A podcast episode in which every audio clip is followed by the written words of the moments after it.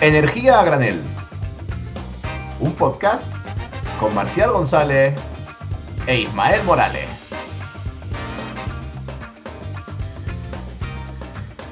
Y muy, muy, muy, muy, muy, muy buenas a todos. Otra semana más en Energía a Granel. Yo soy Marcial González y me acompaña, como siempre, Ismael Morales. ¿Qué tal? ¿Cómo estás, Ismael?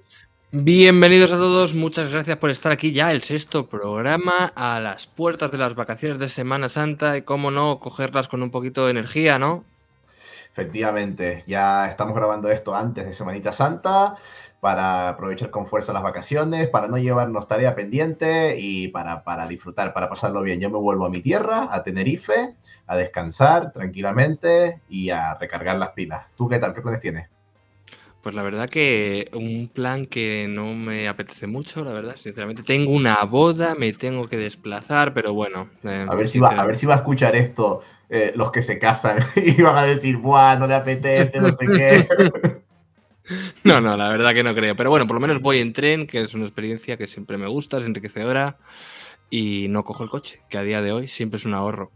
Efectivamente, efectivamente. Y bueno, vamos ya con, con las noticias, porque hoy volvemos a tener otra de esas noticias muy, muy importantes que yo creo que ha pasado un poquito, eh, digamos, de lado, y es que el IPCC, ¿se acuerdan en el capítulo 2 de este programa cuando hablábamos del IPCC que había sacado ese informe del grupo 2? Pues bien, el IPCC, para los que no lo recuerdan, es el grupo de la ONU eh, referente al cambio climático, el panel de expertos intergubernamental de cambio climático. Y han sacado dentro de esa tanda 6 de informes que ya hablábamos en el, que ya mencionábamos en el, en el programa 2, han sacado esta vez el informe del grupo 3.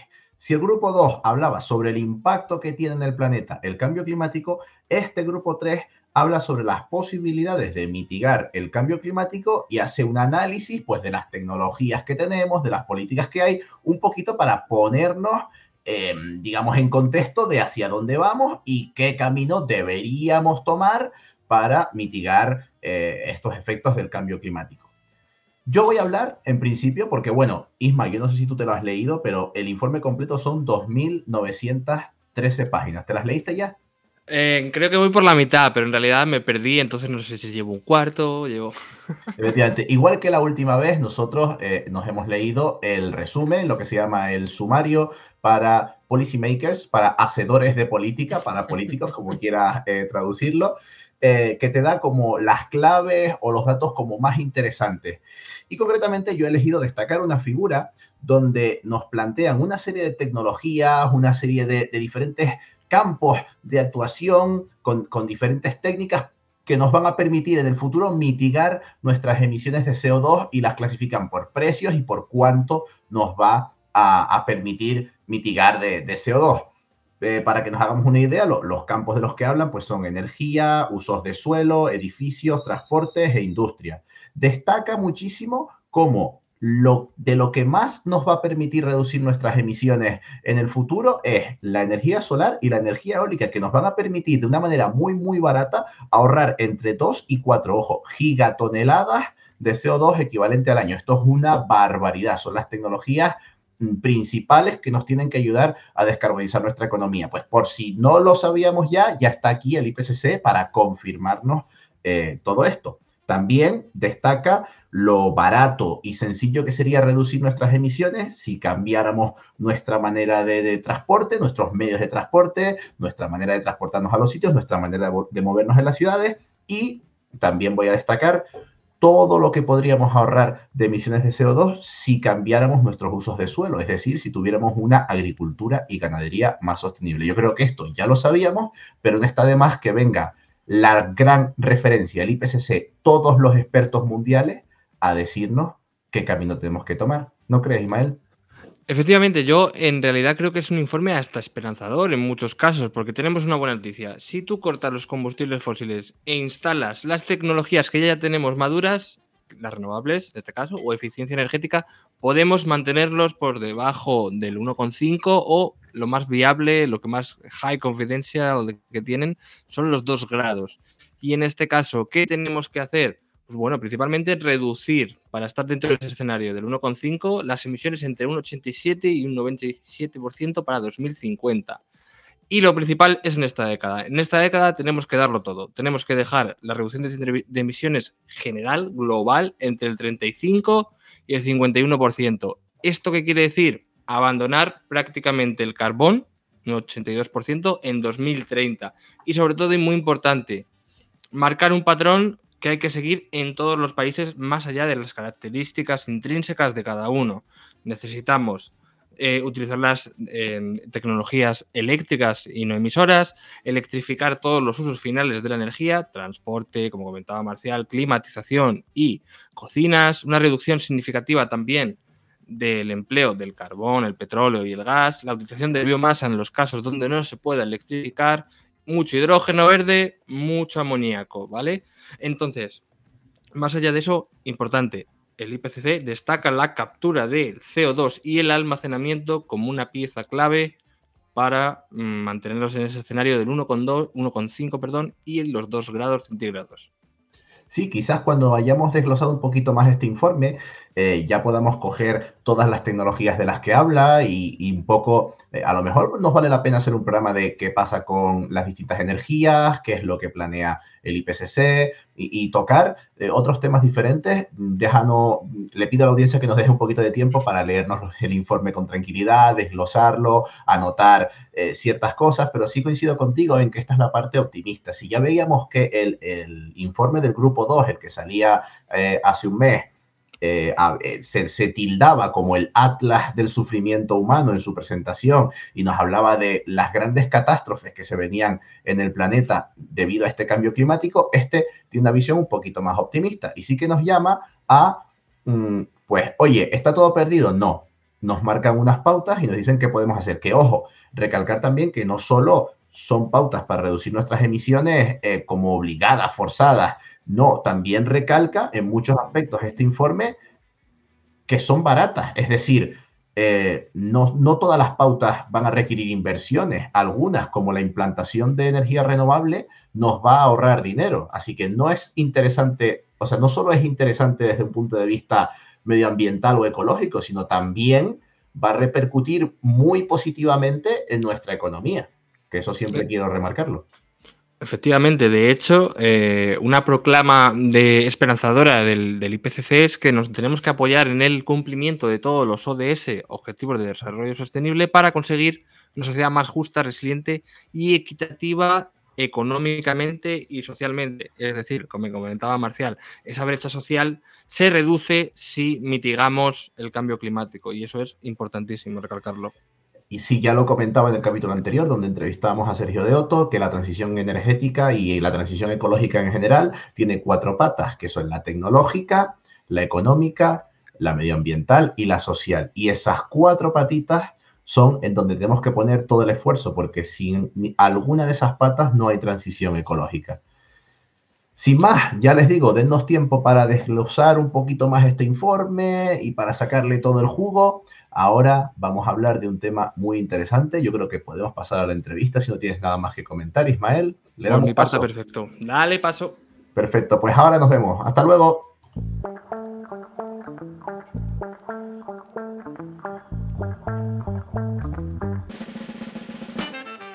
Y bueno, bueno, bueno, pues ya estamos aquí de vuelta. Seguimos siendo Ismael y yo. Y ahora nos acompaña. ¿Quién nos acompaña, Ismael? Cuéntamelo tú. Bueno, pues en este caso tenemos el orgullo de tener a nuestro lado en las ondas a Fernando Follos. ¿Quién es Fernando Follos? Pues quienes no los conozcáis, que seguramente seáis pocos, pues es experto en optimización y mejora de procesos e impactos ambientales. Tiene más de 20 años de experiencia trabajando en temas tan importantes como la calidad del aire, medio ambiente industrial, emisiones, residuos y salud ambiental. Y hoy está aquí para hablar eh, con nosotros de todo lo relacionado con los residuos. Buenos días, buenas tardes, Fernando. Pues buenas tardes, joder, orgullo, ya me has dejado. nos gusta empezar alto, nos gusta empezar ¿Qué peso, qué peso? Exactamente. No queremos meterte presión. No, no, no, para nada, para nada. Muy buenas tardes. Bueno, como yo reconozco que de este tema sé muy poco, vamos, yo te voy a preguntar por el principio. Vamos a hablar hoy del tema residuos, de qué hacer con ellos. Vale, desde mi punto de vista como, como ciudadano, yo cojo mis residuos, los separo, en casa tengo cuatro contenedores diferentes, los llevo cada una vez más a su sitio, yo separo pues que si el, el, el orgánico, el, el, normal, o sea, los restos, el plástico, el vidrio, el cartón, vale, pero yo ahí ya no sé qué más pasa, así que cuéntanos tú, eh, ¿qué pasa después con todo esto? Pues mira, este, yo estoy igual que tú. O sea, Nadie una lo vez sabe. que efectivamente eso es eh, un agujero negro, ¿no? No- Nadie sabe qué ocurre con esos residuos una vez que tú los dejas en el contenedor, porque esa es la, la contabilidad que hay, ¿vale? Toda, toda la que hay y toda la que te van a informar, ¿vale? Más allá de eso, mm, pues lo siento mucho, no te puedo informar. A ver, se supone que esos residuos eh, bueno, se supone no, eh, van a gestores de residuos eh, que se dedican a separarlos, a tratarlos, a eh, segregar los distintos flujos para que se puedan llevar a plantas de reciclaje y de ahí a, a plantas en las que se puedan utilizar como materia prima, fundamentalmente, ¿vale? Mm, ¿Qué es lo que ocurre con ese proceso? Que es el proceso de reciclaje, ¿vale? Hay una cosa que sí que me gusta, que has dicho, que tú separas, ¿vale? Esa es una cosa que siempre nos intentan vender, ¿vale? Que nosotros reciclamos y eso es una burda mentira y una forma de, de echarnos el marrón encima al consumidor, que, que, es lo que busca siempre este tipo de plataformas siniestras de, de integración de gestores y demás, ¿no? Uh -huh. eh, nosotros separamos y la plataforma se tiene que encargar de reciclar, ¿vale? Y la plataforma que está eh, compuesta por los fabricantes de esos envases por los que nosotros hemos pagado, previamente, ¿vale? Eh, es la que se encarga de contratar a gestores para que los separen, eh, segreguen materiales y se puedan reciclar. El problema que tenemos que en cada una de esas fases, sobre todo si más fases que hayas, eh, vamos a tener rechazos, ¿vale? Flujos de rechazo.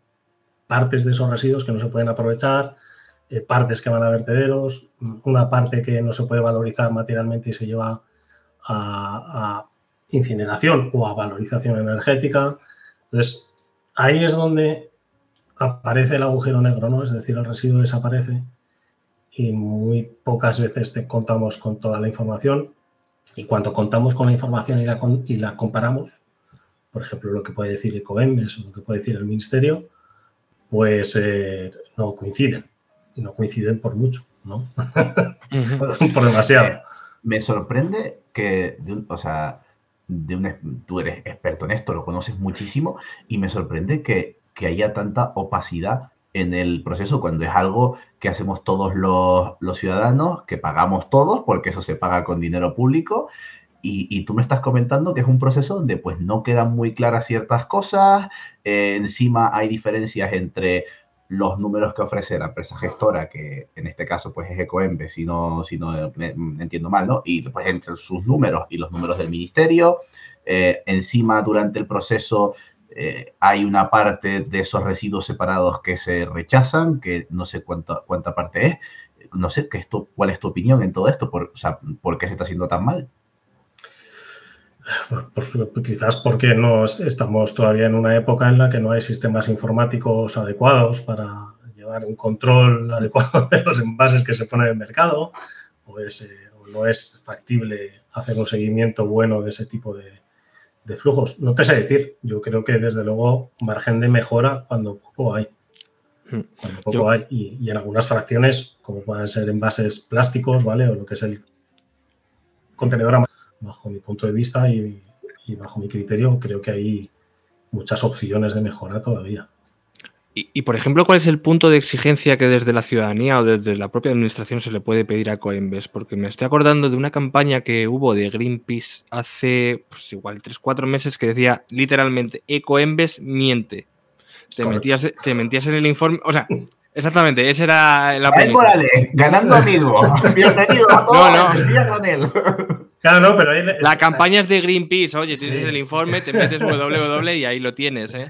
Y yo sí, te... sí, sí, sí, sí. A ver, la campaña, la campaña, pero claro, ¿qué, qué, qué es lo que sucedió con aquella campaña? Que salvo cuatro eh, majaras, entre ellos Greenpeace y, y pues yo que sé, Alberto Vizcaíno o yo, ¿sabes? De cuatro locos que andamos por ahí mal metiendo pues eh, la ciudadanía por lo general, una vez que ha echado el envase al contenedor amarillo, como le han dicho que con eso recicla, pues eh, omite ya cualquier, ¿no? Digamos que lo que hacemos es pagar por limpiar nuestra conciencia, es decir, como yo ya he pagado y se supone que hay un sistema que tiene que reciclar eso, yo ya lo he tirado al contenedor amarillo. Y como se supone que yo reciclo tirándolo al contenedor amarillo, que eso es lo que me vende la empresa, la, es, la sociedad anónima, sociedad anónima, que lleva el tema de, de Coembes, pues eh, yo ya no tengo ninguna responsabilidad, ya lo he hecho todo, con lo cual me inhibo de, ese, de, ese, problema y la gente no pregunta, no, no dice, oye, pero si yo estoy haciendo el esfuerzo de separar y te he pagado un dinero, ¿qué estás haciendo con ese dinero? ¿Vale? Con los residuos en España hay un problema, no solo con los envases o con el vidrio, con el cartón, y es que se paga eh, por adelantado y somos un país mediterráneo. Pagar por adelantado una cosa que no te va a dar ningún valor físico o material, pues adivinar lo que suele ocurrir. Mm. hablando de pagar, yo eh, he vivido tanto en Polonia como en Suecia y ahí hay un sistema, y una especie de pues, tasa de retorno, creo que se llama eh, en español, y es un sistema eh, pues que todos, creo que todos conocemos, ¿no? Cuando tú compras un envase susceptible de, de, ser reciclable, pues por ejemplo una botella de vidrio, tú en donde lo compras vas a pagar una tasa que es un depósito que se te devuelve cuando tú llevas esos residuos a unos puntos determinados y ahí pues se te retorna, la, tú digamos, tú retornas el envase y a ti se te devuelve ese, ese impuesto, ese, esa fianza que tú habías dejado para devolver ese, ese envase, digamos. Y esto yo he comprobado tanto en Polonia como en Suecia que fomenta muchísimo eh, el, eh, pues el reciclaje y, el, y el, la correcta separación de, de los residuos. ¿Por qué me gusta poner la diferencia? O sea, me gusta decir que es tanto en Polonia como en Suecia, porque son países con economías muy diferentes y con sociedades muy diferentes. Polonia pues tiene una economía un poquito menor que España y Suecia tiene un nivel de vida mucho mayor que el de, que el de España. Claro, si, si vemos que esto funciona bien en economías tan dispares, ¿por qué no se implanta en España? ¿O qué tenemos en España eh, respecto a esto? ¿Esto es una buena medida? ¿Qué opinas? Pues a ver, realmente eh, la antigua ley de envases eh, ponía como sistema original el sistema de depósito de evolución y retorno, que es el que tú, el que tú bien comentas, ¿no? que es el depósito que ha existido de toda la vida, el sistema que ha existido de toda la vida, de la época de nuestros abuelos. Yo lo he llegado a vivir, es decir, porque soy de pueblo, ¿vale? Entonces, eh, dejabas la botella de leche o la, o la, botella de casera, en mi caso, me acuerdo que nos gustaba mucho la casera, y devolvíamos la botella de casera que era de vidrio y que era reutilizable, o sea, no reciclable, que era reutilizable. Se llevaba a fábrica, se lavaba y se volvía a echar eh, casera adentro. Eh, por poner una marca, ¿eh? ¿no? no, pero. ese, ese, era el sistema. Y en la ley de envases ponía como sistema prioritario ese. El artículo, creo que era el 6, decía que era el sistema de depósito, que todos los fabricantes de envases debían de poner un sistema eh, que asegurase la reutilización de su envase. Y decía, si no pueden poner ese sistema, se pueden organizar entre ellos para poner otro que garantice eh, un reciclaje y, montar un sistema entre varios eh, productores de, envases ¿no? o, gente que pone envases en el mercado misteriosamente, eh, lo que podía ser decir, bueno, pues entre que me, lo pongo y me lo devuelve o organizarme con el resto de la competencia, pues tú podrías decir, es mucho más difícil que nos pongamos de acuerdo. Pues no, resulta que es mucho más factible ponerse de acuerdo con la competencia, cobrar y poner un sistema superfluo por encima, ¿no? Que dice que se va a encargar de eh, gestionar esos envases. Y tú ya te inhibes, es decir, tú cobras por ese envase, le das el porcentaje que corresponde al SIG, al Sistema Integrado de Gestión, y el Sistema Integrado de Gestión se encarga de eh, reciclar esos envases. Entonces ya, el, STDR desaparece porque por presión comercial, comercial es mucho más bestia. Entonces, pues, pues, al final hemos acabado con una especie de monopolio del envase eh, creado por empresas que, cuyos directivos cobran a nivel del IBEX 35 y que mueven millones de euros y que es muy difícil menearlos de su sitio. Entonces, eh, claro, eh, lo que llamas SSDR, pues, para un poco especificar las siglas, es Sistema de Depósito, Devolución y Retorno, que es todo esto que hablamos de la tasa de retorno, que en otros países sí funciona, pero aquí en España, como tú comentas, pues nuestro sistema de reciclaje al final es una máscara por fuera que sirve para que nosotros estemos contentos, pero que después por debajo está, no solo es resalto otra vez, no solo hay una opacidad muy grande, sino que tú además apuntas a que no se hace de manera mm, eficiente y ni siquiera de manera eficaz. Ojo, pagado con nuestro dinero, o sea que, que se podría hacer mucho mejor. Ahí tienes que tener en cuenta una cosa, para que te hagas una idea de, datos, ¿eh? yo hablo solo de datos, de eh, creo que del 2019 de envases plásticos, digamos, puede ser un poco el contenedor amarillo, por decirlo de alguna forma, ¿no? El que lleva Ecoembes, solo se reciclaba, se reciclaba el 51%. Y llevamos en el 51%, 50, yo creo que fue 50%, 49% 2018, 48%, es decir, que subimos un uno medio punto, ¿sabes? Al año. que la evolución está como muy, muy tapada, ¿no? Frente a otros sistemas como el papel y el cartón, que tienen setenta y tantos, ochentas, o el vidrio, que presume de grandes niveles de, reciclaje, aunque tampoco es del todo cierto, eh, mm, pues, pues el, de envases, por ejemplo, es, es muy obsoleto y da muy pocas garantías y es muy poco eficiente. Joder, claro, eh, que al final es lo que tú apuntas, que siendo conscientes de esto, somos los ciudadanos los que tenemos que exigir que se gestione bien nuestro dinero. O sea, prefiero que empleemos bien todo el dinero que estamos dedicando a esto. Y bueno, pues al final la exigencia de los ciudadanos viene en función de leyes o de requisitos.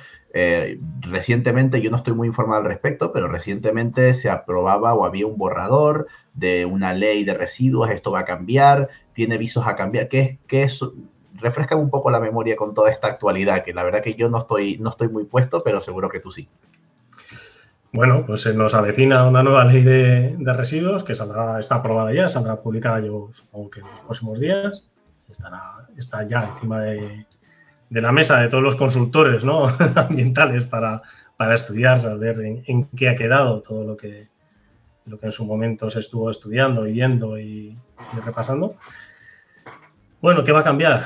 pues eh, a ver, hay avances, hay, hay líneas nuevas incorporando normativa europea, que ya hacía ya años que tenemos que haber incorporado, pero que bueno, las cosas en, España van más despacio, eh, que van a ser interesantes. Eh, pero hay otros temas que van a quedar todavía en el tintero. Mm, resta todavía por salir la nueva ley de envases, que también ha pasado el trámite de información pública y está a punto de pasar más o menos el mismo trámite de, que acaba de pasar la ley de residuos, ¿vale?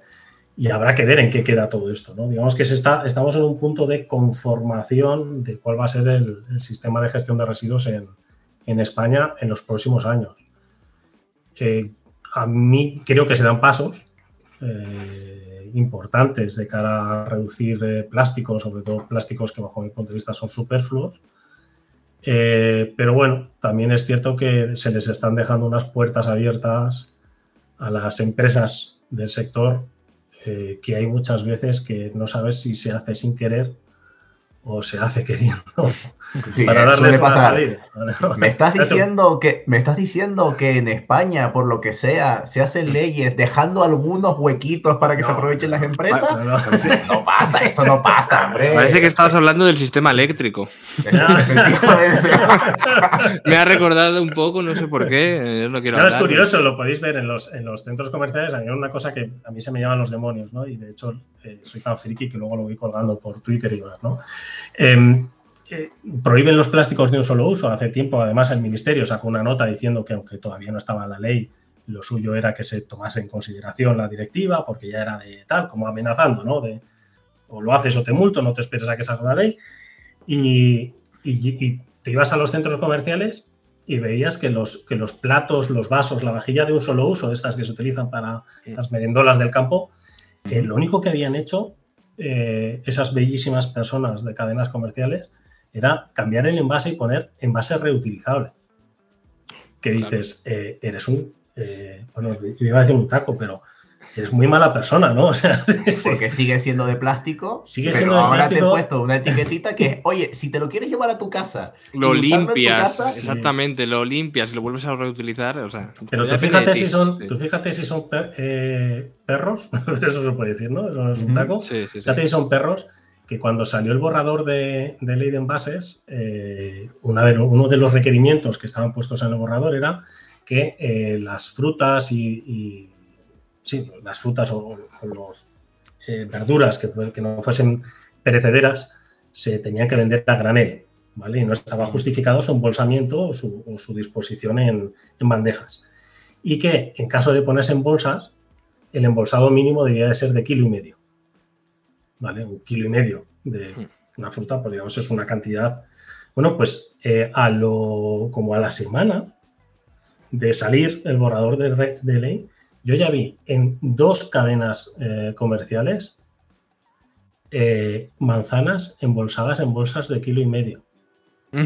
Tengo una foto, tengo una foto que eh, había todo un stand de bolsas de kilo y medio de manzanas que todas pesaban un kilo y medio. Mm. Que eso, o sea, cualquiera que sea de ciencia sabe que eso es materialmente imposible. O sea, cons- conseguir una combinación Claro. de bolsas que pesen todas un kilo y medio. O sea, cogieron las Entonces- que tenían antes y les pusieron una etiquetita que decía, mira, esto más o menos pesa un kilo y medio y, Por y ya eso, por te lo llevas tú a tu casa si quieres. O sea, que estaban ya probando a ver cuál era la recepción del consumidor a esos requerimientos de la norma. Entiendo que para poner dentro de plazo los, las debidas alegaciones ¿no? al, al- al ministerio. O sea, es, es- es terrible. Y en este punto, vamos, estaba yo pensando, ¿no crees que ha habido como un retroceso, mm, digamos, a, nivel social, ¿no? De la sociedad, con el tema de la pandemia, antes estábamos pues mucho más metidos con el tema sin plástico, pero luego, eh, ya con el COVID, con todas las restricciones, ¿no crees que el plástico, a nivel de tema de seguridad alimentaria y, y- y, digamos, de para evitar los contagios o en los supermercados, el tocar una cosa con otra, ¿no crees que ha habido como un retroceso? Total.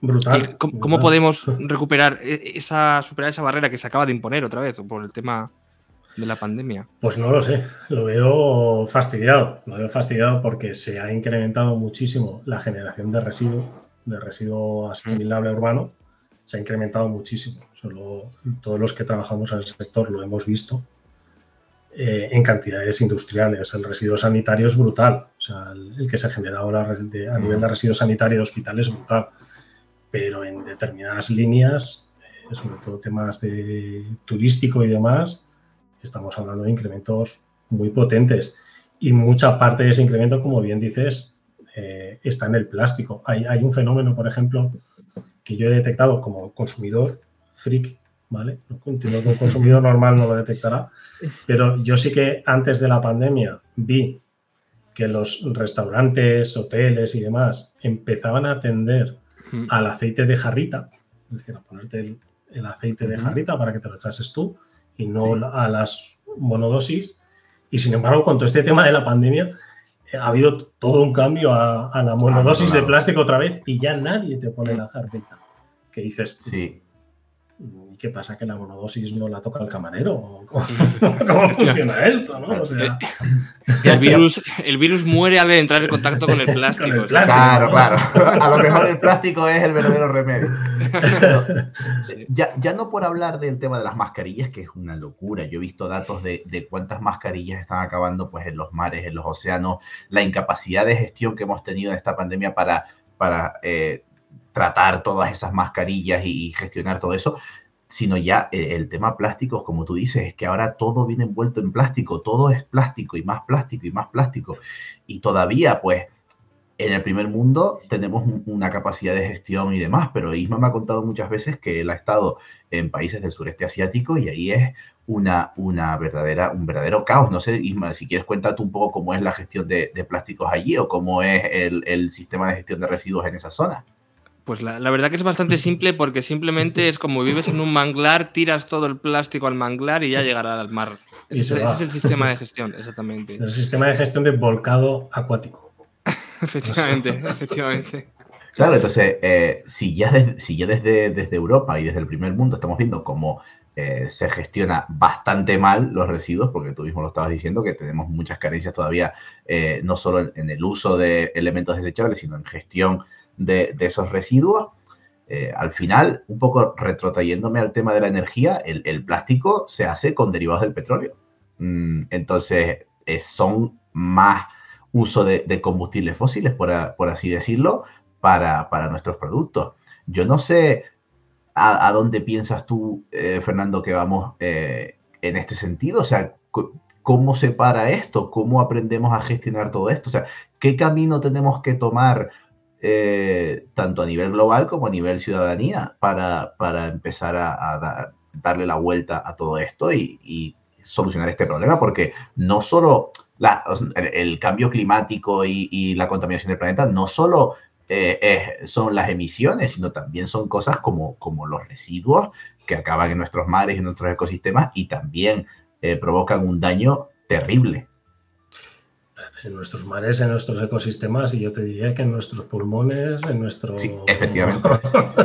los famosos microplásticos, ah, hay, una, hay una playa, pero, perdona que te corte, hay una playa en Tenerife eh, que yo iba mucho y que está en la, en la, zona sur de Tenerife y es que eh, yo he visto cómo, eh, bueno, no, no, había ido en unos años y fui hace poco, y es que se puede ver como parece que, que, como si fueran un montón, un montón de conchas, pero no microplásticos de diferentes colores. Pero es que eh, es una imagen verdaderamente dantesca, que yo me quedé súper impactado de que eso estuviera ocurriendo. Claro, yo no lo había visto, yo había otras playas, pues que se ve que estaban menos afectadas, sí había visto microplásticos en otras playas, pero sí, sí, es lo que tú dices. No solo es que ver una bolsa de plástico flotando en el mar, sino que al final eso está en todo lo que nos rodea y acaba llegando a todo lo que nos rodea. ¿Cómo, cómo luchamos contra eso? Oh, ¿Cómo luchamos? Madre mía. o, qué plan hay? ese es el problema, el principal problema, que no hay ningún plan. Mm.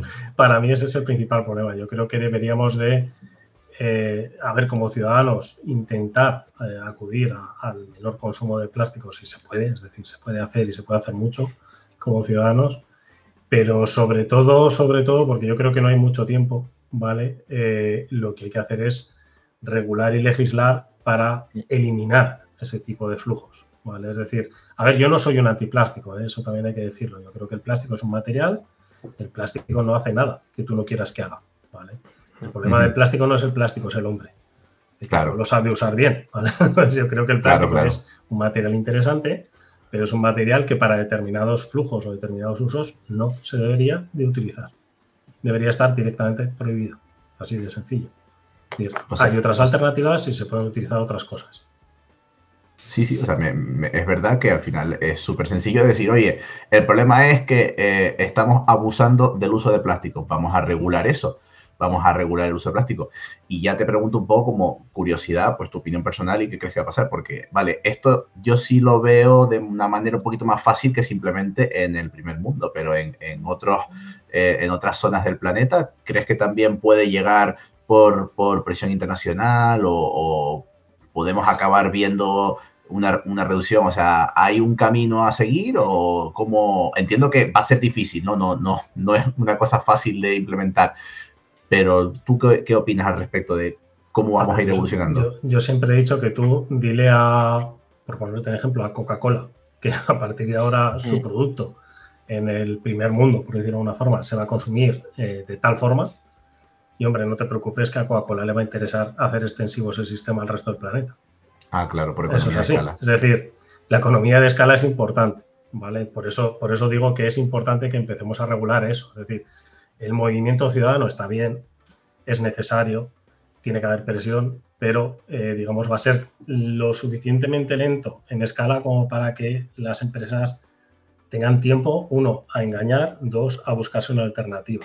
Claro, primero van a intentar colarnos Primero el greenwashing, exactamente. Tú cógete un, un, tetrabric de leche y ya es, o sea, ya no es un tetrabric de leche, o sea, es, es una auténtica eh, publicidad greenwashing en cada una de las esquinas del tetrabric. O sea, ahora ya son todos vegetales, 80% de materia renovable, eh, no dañan la capa de ozono y además son de huella de carbono nula y puedes plantar incluso un árbol cuando lo tires al contenedor amarillo.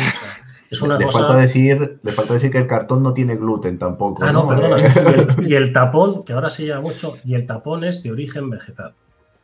Que es, está de puta madre, porque es un, un tapón de plástico, ¿vale? Normal y corriente, pero como el polietileno viene de agricultura, es decir, es, es polietileno que viene de la generación de Sí. etileno de maíz, ¿vale?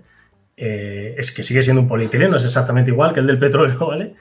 Pero eh, como viene del maíz, te dicen que es eh, tapón de origen vegetal y parece que es que te lo puedes comer. O sea, y es un tapón que es igual de dañino que el tapón de toda la vida, ¿no? Pero eh, ya te puedo poner que es de origen vegetal. Entonces es, O sea que- no sé, es un tedio brutal. Claro, y eso se quita regulando, regulando el greenwashing, claro. y punto, Claro, diciendo, sí, sí. diciendo Sí, para la poner esto, Tú fíjate que la primera propuesta de regulación, propuesta de regulación de greenwashing la hemos visto esta semana pasada de la Comisión Europea Hmm. para futuro, es decir, para quitar a futuro de la publicidad, mm, evitar que se pueda decir que algo es sostenible, que es eh, cero carbono, cosas de ese estilo. Propuesta regular. De aquí a que llegue, madre mía, se están claro, o sea que también tiene que haber aquí una, una exigencia por parte de la ciudadanía de, oye, esto nos importa porque es grave, vamos también a, a meterlo en vereda, porque al Sí, final sí. todas estas cosas nacen de, de, digamos, de la motivación de la población, no, no hay otra. Correcto. Y ahora vamos a pasar a una última pregunta que de esta pilota bastante más marcial que yo, por si la quieres plantear, es eh, tema de residuos, las energías renovables. ¿Qué está pasando con las palas? ¿Qué está pasando con los paneles fotovoltaicos? Sobre todo, ¿qué pasará? Vale, yo vo- voy a, voy a- aquí lo voy a plantear yo un par de cosas y después tú me corriges, me pegas palos, ojo, lo que tú ojo quieras. que saque el machete. Saca el Eh, machete, Marcial. Saca el ¿Qué pasa? Que siempre, siempre las renovables, eh, yo no trabajo para el sector renovable, o sea, no, no tengo problema por decirlo, eh, siempre las renovables, pues una de las cosas que se le criticado es que mm, pues duran una cierta cantidad de años y al final de esa vida útil, pues no se pueden gestionar sus residuos. Siempre se ha visto la típica foto pues de los paneles solares tirados en medio de un campo, eh, mal hecho, eh, y del, de palas de aerogeneradores mm, también pues que se están enterrando bajo tierra, lo que sea. Obviamente esa no es la manera correcta de, gestionarlo, hay veces que se gestiona de mucha mejor manera.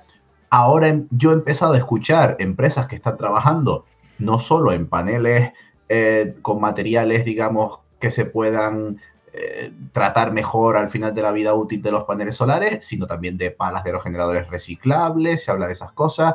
Eh, no sé, que, ¿cómo ves tú también el uso de, de materiales y la gestión de residuos en cuanto a energías renovables? A ver, yo siempre he dicho que, que una energía sea renovable no significa que sea limpia. ¿vale? Claro, efectivamente. cosas completamente distintas.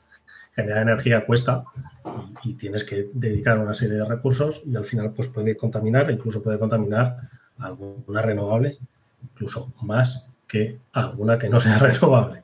¿vale? Es decir, eso funciona así, ¿vale? Es de que, que- que la fuente de origen de la energía sea renovable no significa que sea limpia. ¿vale? Eh, Ujú. A ver, yo te pongo un ejemplo, las eh, termosolares, eh, la energía termosolar que tienes por, por España, que hemos sido pioneros nosotros en, en el mundo poniendo energía termosolar y demás, pues al final no es más que o una torre de sales o un mega radiador gigante con aceite térmico eh, Sí. corriendo por varias hectáreas que un incidente pues eh, te va a generar suelo contaminado, ¿no? Entonces Claro. eso, eso tienes que tenerlo en cuenta, ¿no? No, no significa que, o sea, no todo lo renovable es limpio. Yo creo que de hecho energía limpia pues es un contrasentido, es decir, no hay nada que sea limpio. El, problema que tiene la energía renovable para mí, eh, bueno, que tiene cualquier sistema, eh, para mí, es que se eh, diseña y se saca sin tener en cuenta cuál va a ser su final. Es decir, mm, al final diseñamos paneles fotovoltaicos para que generen más, para que capturen más energía, para que sean más grandes, para que sean más pequeños o para que hagan determinadas funciones, pero nunca nadie piensa en qué va a ocurrir con, con ese panel. ¿vale? Igual que hago palas porque me interesa que sean muy flexibles, muy resistentes, que no se erosionen con el aire, con las partículas del aire, que sean, ¿vale? que puedan resistir entornos marinos. Y al final, ¿qué es lo que hago? Pues una pala que es la releche, ¿vale? Pero que no, no hay Dios que se le quite de encima. Entonces, además. nadie piensa en, qué es lo que hago con eso cuando me lo tengo que quitar de, encima. Yo, yo, trabajo en el sector fotovoltaico, ¿vale? Eh, bueno, en, en, no, para el sector fotovoltaico, ¿vale? Em, y yo lo veo, es decir, ahora mismo paneles fotovoltaicos, ¿vale? De los clásicos, de los monofaciales, se están poniendo a manta, pero a manta, o sea, por toda España, por toda Europa, brutal. Y ahora de golpe y porrazo se han llevado, se empiezan a llevar los bifaciales. Sí. Eh, no hay ninguna máquina ni ningún sistema que recicle bifaciales. pero los, monofaciales, por ejemplo, sí se pueden. Eh, no, no, no. A ver, se pueden, se pueden tratar y se pueden recuperar eh, materiales. Pero sigue siendo, uno, las máquinas que hay son muy específicas para determinados paneles, es decir, hay unos que entran y otros no. Eh, separar los componentes sigue siendo muy complicado, es decir, tú puedes separar el vidrio de la lámina EVA y, del, y, de, lo que son las placas, ¿vale? De silicio, pero lo que luego es la lámina, o lo que es la sábana que llaman ellos, pues ya es mucho más complicada de gestionar, ¿vale? Y ahí hay cantidades ingentes de plata, de silicio metálico, de, goma EVA, de conexiones de, hay mucho material útil ahí. Y eso hoy por hoy, pues muchas veces se tritura y va a vertedero. Bueno, yo, yo soy de pensar que si hay material útil, mm, va a haber un proceso para recuperarlo. O sea, a mí lo que me preocupa más es el material barato que puede quedar desechado. Pero el, va a haber Mm. Claro, esa, es, la, principal denuncia de, yo que entiendo que está haciendo Fernando. Es decir, primero diseñamos la placa y luego ya, ponte a los 10 años vista, diseñamos el sistema para recuperarlo. Es decir. Eh, Pero aparte que va a haber, o sea, tú fíjate, eh, fíjate el planteamiento. Tú dices, no, no, es que si hay plata, va a haber un sistema que la recupere. A ver, plata hay a manta. O sea, en, los paneles fotovoltaicos hay plata, pero a manta, ¿eh? Sí, sí. Y se va a vertedero hoy por hoy se va a vertedero. ¿Por qué? Pues porque los tenemos que poner o en un sistema de extracción químico o en uno pirolítico. Es decir, nos tenemos que meter en un proceso de recuperación de esa plata que va a ser, uno, complicado de manejar, dos, costoso de inversión. Claro, claro. ¿Vale? Entonces, nadie se arriesga. Y total, como los paneles están tirados de precio y a mí lo que me interesa es poner paneles, todo lo demás me da igual, ¿no? Y si se va a plata al vertedero, es decir, el ser humano es tan sumamente increíble que es capaz de tirar metales súper valiosos al vertedero porque lo que le interesa es el corto plazo. Entonces, yo lo que veo, entiendo, es que tiene que haber una exigencia regulatoria para, para todos los trámites, todas las instalaciones que te digan, oye, eh, igual un porcentaje de tus ingresos tiene, que ir derivada pues, al incremento de esas eh, plantas pirolíticas o el incremento de esas plantas de recuperación, ¿no? Porque es que si no, no le veo. Más allá de innovación tecnológica, que digamos. A ver, yo siempre he dicho que. A ver, a mí me gustaría. Yo soy un visionario, vamos, un visionario, te iba a decir, soy, soy, un, soy un iluso, así de claro. pero visionario. Soy es lo mismo. A mí me gustaría que no se sacase nada al mercado, y digo nada, es decir, no, paneles fotovoltaicos, palas de aerogenerador o, botellas de, Coca-Cola, ¿vale? Sin que tuviese eh, un planteamiento de fin de vida. A mí me gustaría que todo llevase un análisis de ciclo de vida. Es decir, si yo saco un panel al mercado, panel fotovoltaico, tengo que tener planteado el sistema para recogerlo, recuperarlo y reciclarlo. Y tengo que dar unas garantías de reciclaje de ese panel. Eh, por eso digo que soy un iluso, ¿vale? no se hace con nada. Es decir, tú hoy en día puedes envasar o puedes hacer, tú puedes hacer ahora mismo, tú puedes decir, oye, a mí se me ha ocurrido hacer un envase multicapa que tenga todos los, los elementos mezclados y que sea imposible reciclar y le pongo un tapón vegetal y, lo, ya está, y, ya es, y ya es verde. Y ya es verde. Y le, voy a llamar Tetrapac. Y pues se puede hacer. Da igual donde acabe eso. Sí, sí. De hecho, a ver. Ese, envase no tiene ningún final yo me acuerdo que la campaña publicitaria más, una de las campañas publicitarias más importantes de una empresa de, vehículos eh, VTC aquí en España, eh, de estos que son como taxis pero no son taxis, era regalarte una cajita, o sea, un, un tetra pack de agua, un tetrabric de agua, eh, para dar imagen justamente de sostenibilidad.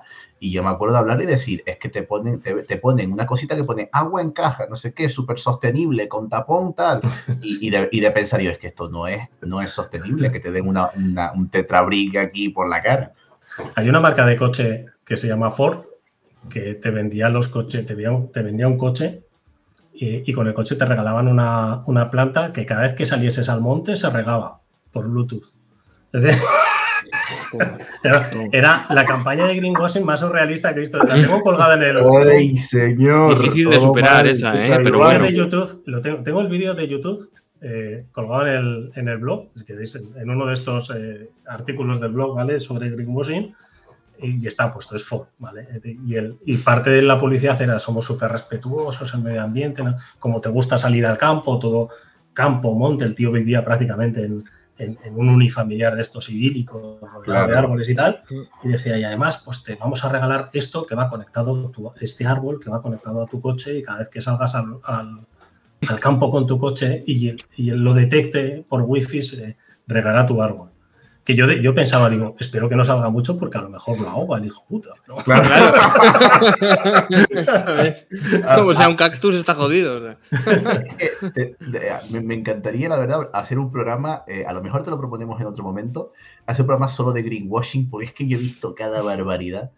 Pero, pero, pero bueno, ya un poquito por cerrar este programa, eh, la verdad que me has explicado muchísimo súper bien, yo no tenía ni idea de nada y ahora más o menos tengo una idea y, o sea, destacando lo que yo me llevaría para casa es que mm, ahora mismo mm, la gestión de los residuos se está haciendo de una manera pésima, efectivamente, y que somos los ciudadanos los que tenemos que exigir normativa, los que tenemos que exigir cambio, porque parece que nuestra mente está que todo está guay y que sí que está que todo está sucediendo bien, pero no, pero no. Y sobre todo me, da rabia también porque es una cosa que estamos pagando. O sea, que no es, no es exigirlo de la nada, sino, oye, que, lo estamos pagando a, a, todos los niveles y que deberíamos exigirlo a todos los niveles no, pues no, Marcial, o sea, y también es, eh, la sociedad lo reclama, muchas asociaciones lo reclama, Fernando también lo reclama, eh, en, las, en, las, nuevas inclusiones de, de, cualquier ley, en cualquier articulado, ley de residuos, tiene que estar incluido esos criterios y sobre todo yo lo que veo fundamental es, si sacas un producto al mercado, análisis de ciclo de vida y recuperación y reciclaje. A mí eso me parece fundamental. Y vamos, si quieres decir algo más, Fernando, ¿a quién hay que quemar? Vamos, a, qué se hay que ir ahora? no, no, o sea, además es que es, es, primero que sería lo lógico, ¿no? Es decir, yo no puedo sacar ningún producto al mercado sin hacerme responsable de lo que ese producto vaya a generar en el entorno del mercado donde lo voy a poner. Eso es, para mí es vital. Entonces me parece tan sumamente eh, lógico que lo que no entiendo es que no se haga, ¿vale? Entonces a mí me parece surrealista.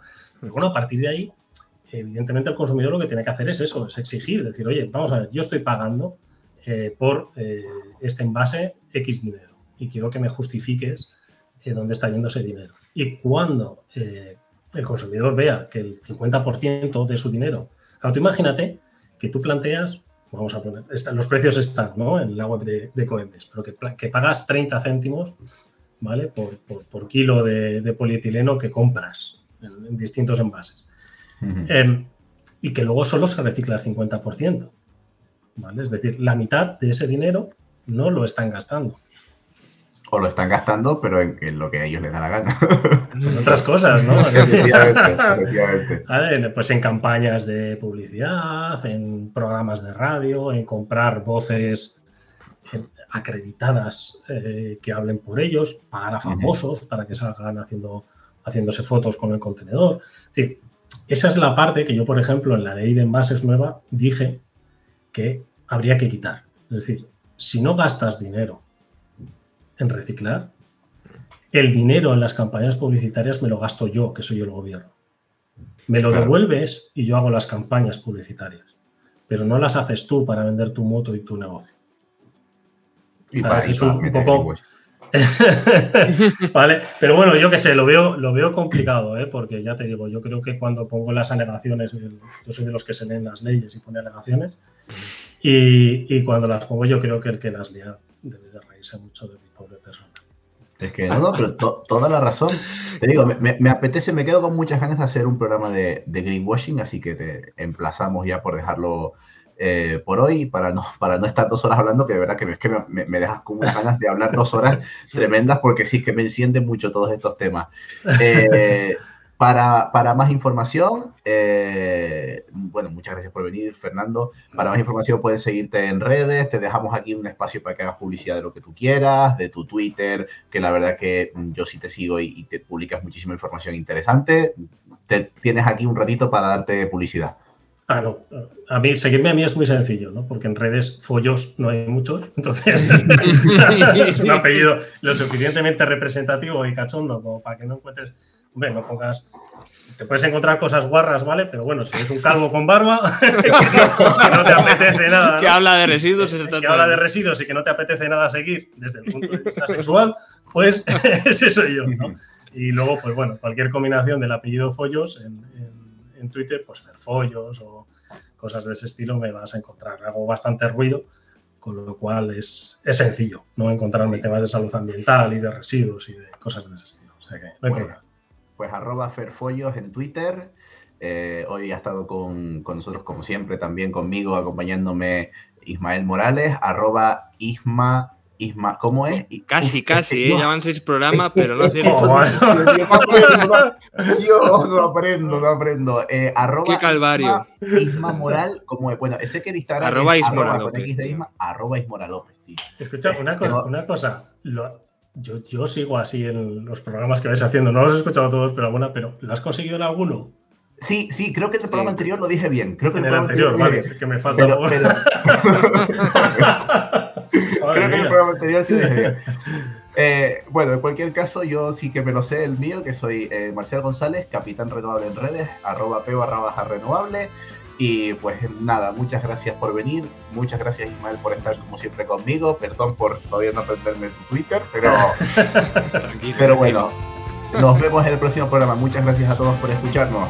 Hasta luego. Gracias, chao, chao.